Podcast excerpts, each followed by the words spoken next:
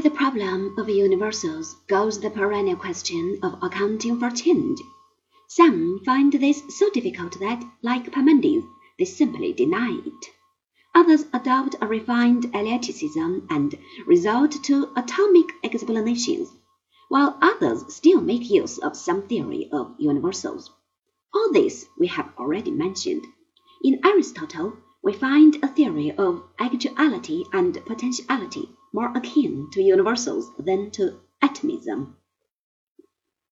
In discussing the problem of potentiality, we must be careful to set aside one rather trivial form of it.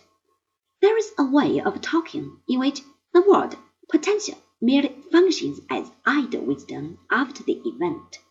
If a flask of oil begins to burn, we may say that this is because it was potentially so even beforehand. But this is clearly no explanation at all. Indeed, for reasons of this kind, some philosophic schools denied that anything useful could be said on the subject. Antisthenes of Megara was one of these, as we shall see later. According to this view, either a thing is of a certain sort or it is not. Anything beyond this is nonsense. But clearly, we do make statements like oil is inflammable, and they make perfectly good sense. Aristotle's analysis provides the correct answer. In saying that a thing is potentially A, we mean that under certain conditions it will in fact be actually so. To say that oil is inflammable is to recognize that, given a set of circumstances that can be specified, it will burn. Thus, if the temperature is right and you strike a match holding it to the surface of the oil, you will set fire to it. The conditions in question must, of course, be such that they can in fact occur or be actual.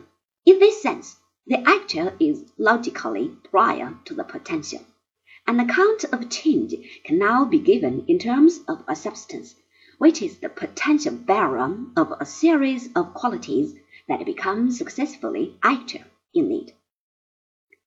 Whatever shortcomings such an account might have in practice, it is at least not trivial in principle, if we remember the Aristotelian analysis of potentiality.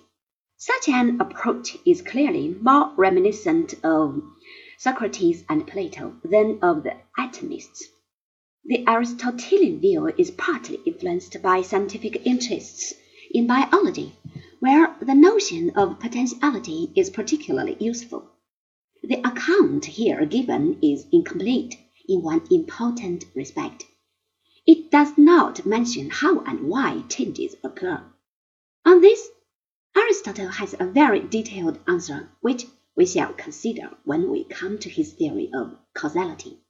As to cosmogony and the view of God as the first cause of a moved mover, these too, will be left till later. We should, however, remember that Aristotle's theology is considered by him as part of what we now call metaphysics.